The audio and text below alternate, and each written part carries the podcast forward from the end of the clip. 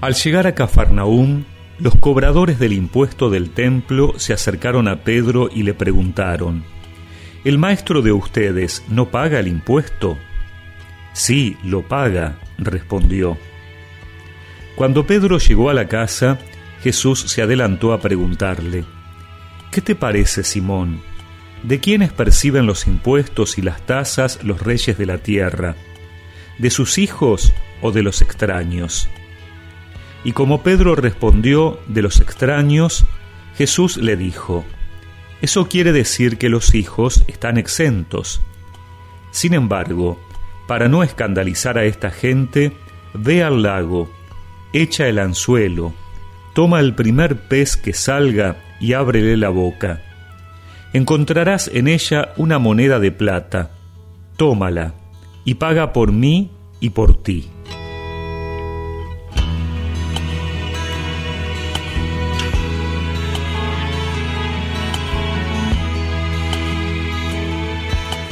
Jesús tiene clara conciencia a dónde se dirige.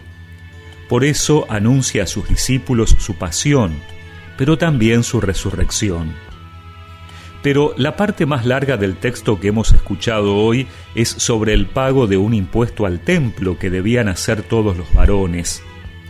Este episodio destaca el protagonismo de Pedro y la invitación a los miembros de su comunidad para que solucionen pacíficamente cualquier diferencia que pudiera existir entre ellos. Por otra parte, la respuesta de Jesús está basada en una comparación profunda. El Señor del templo era Dios, Jesús es su Hijo. Los que creen en Jesús participan de esta filiación. Su libertad nace de su calidad de hijos, pero junto a esta libertad quiere expresar también Jesús una actitud de respeto frente a la posible obligación legal y frente al templo en cuanto que es la casa de Dios y paga el impuesto. Jesús hizo muchas cosas a las que, por su calidad de hijo, no estaba obligado. Sin embargo, para que su libertad no ofendiera el sentir común, paga el impuesto en cuanto tenía un significado religioso. Ante ciertos deberes sociales o políticos, el ejemplo de Jesús nos enseña que obedecer con libertad, y no por miedo o servilismo, es pagar un justo impuesto a la convivencia humana.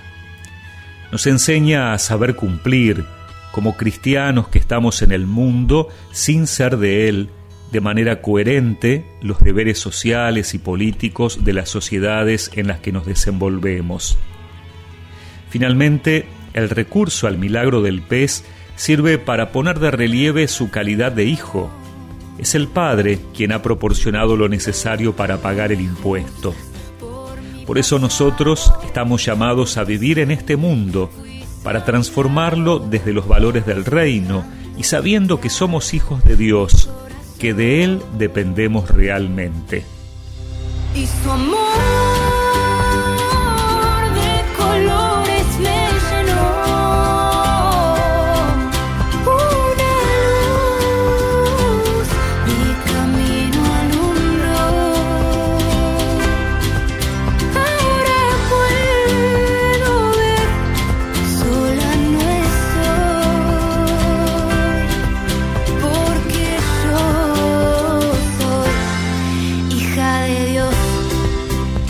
y recemos juntos esta oración. Señor, que cada día pueda discernir a la luz de tu palabra lo que realmente me hace libre. Amén. Y que la bendición de Dios Todopoderoso, del Padre, del Hijo y del Espíritu Santo los acompañe siempre.